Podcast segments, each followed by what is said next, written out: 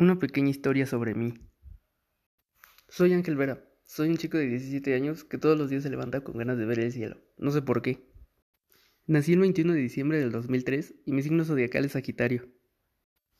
Tengo una seña particular y es un lunar que está al lado de mi ombligo. Mi frase es, la vida solo es una, vívela al máximo. Me describo en tres palabras. Yo soy introvertido, alegre y tal vez un poco risueño. Mi virtud es que soy muy sentimental. Si alguien me dice algo no me lo tomo a mal. Al contrario, trato de trabajar esa parte y mejorar.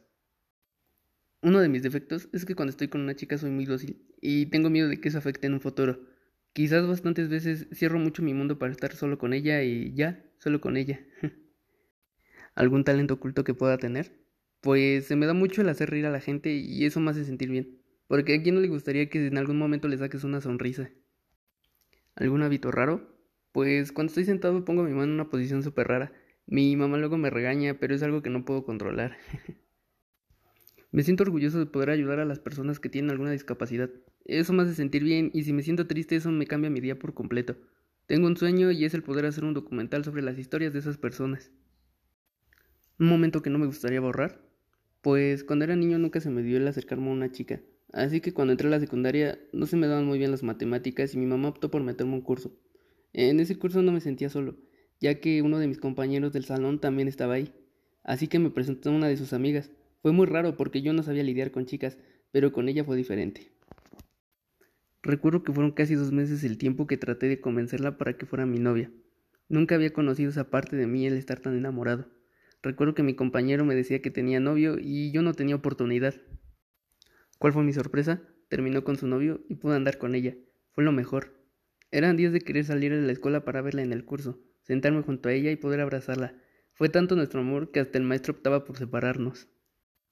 No duró mucho nuestra relación, pero es el mejor recuerdo que tengo. Ahora la veo feliz con alguien más y claro, no es fácil vivir con eso. A veces la sonrisa solo está de adorno. Pero ahora entiende esa famosa frase de el primer amor nunca se olvida.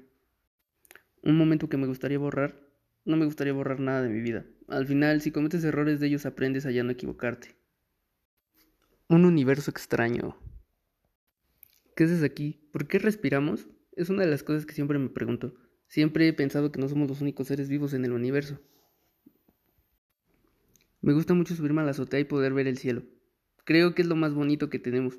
Recuerdo estar leyendo una página en internet y salió una frase que decía, mira el cielo, porque es un lugar que te puede cuidar de cualquier cosa. Me gusta hablarle al cielo y esperen, no es porque estoy loco ni nada de eso. A veces las personas necesitamos a alguien que nos escuche, y para mí el cielo es ese alguien, quien le cuento mis sentimientos y mis planes a futuro. Recuerdo que cada vez que tenía la oportunidad de subir a la azotea de la casa de mi abuelita, me subía, bueno, hasta ahora lo sigo haciendo. Casi siempre subía en las noches, y se pasaba tan rápido el tiempo que si por mí fuera me quedaba a dormir allá arriba. Una adolescencia pesada. Ustedes dirán, pero si solo tienes 17 años, Sí, exacto, aún sigo en mi adolescencia. Supuestamente esta termina entre los 18 y los 19, pero ya que está a punto de terminar, quiero contárselas. En la escuela fui un niño muy tranquilo, no daba problemas, pero sí era demasiado flojo. No se me daba el entregar las tareas y no saqué certificado. Tuve que hacer un examen y fue el de cívica y ética. Así es, cívica y ética. ¿Quién reprueba esa materia? Pues para mi buena o mala suerte, me tocó un maestro que quiso sobornarme, con darle dinero a lo que me negué, y no pude reportarlo ya que como siempre en algunas escuelas tú terminas siendo el que está mal. Terminé mi examen y afortunadamente lo pasé con muy buena calificación. La familia. Esta es una de mis partes favoritas. Recuerdo a muchos de mis amigos hablar sobre su mamá y papá. En mi caso mi mamá y mi papá se divorciaron cuando yo estaba en quinto de primaria. Fue un golpe muy fuerte pero salí adelante.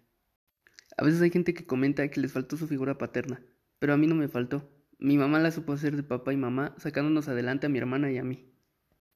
Recuerdo cómo todos los viernes se quedaba muy tarde a hacer tarea, ya que en la semana trabajaba hasta Iztapalapa, en una primaria. Ella barría, trapeaba y hacía aseo en esa escuela. Fue genial verla terminar su carrera y ahora está haciendo lo que en verdad le gusta. Enseña muy bien esa maestra. Sí, teníamos ratos con crisis económicas. Recuerdo ver cómo ella no sabía qué hacer y yo quería ayudar pero no sabía cómo. Conozco casos de niños que pensaban que el dinero crecía en los árboles, pero yo era diferente. Nunca me gustó ser un niño pedinche.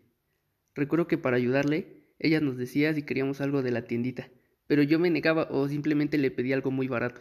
Nadie tiene la vida fácil, y yo siempre he dicho que si alguien tiene dinero es porque le costó estudios y trabajo. Pero eso sí, debemos ubicar de dónde venimos y mantener los pies en la tierra.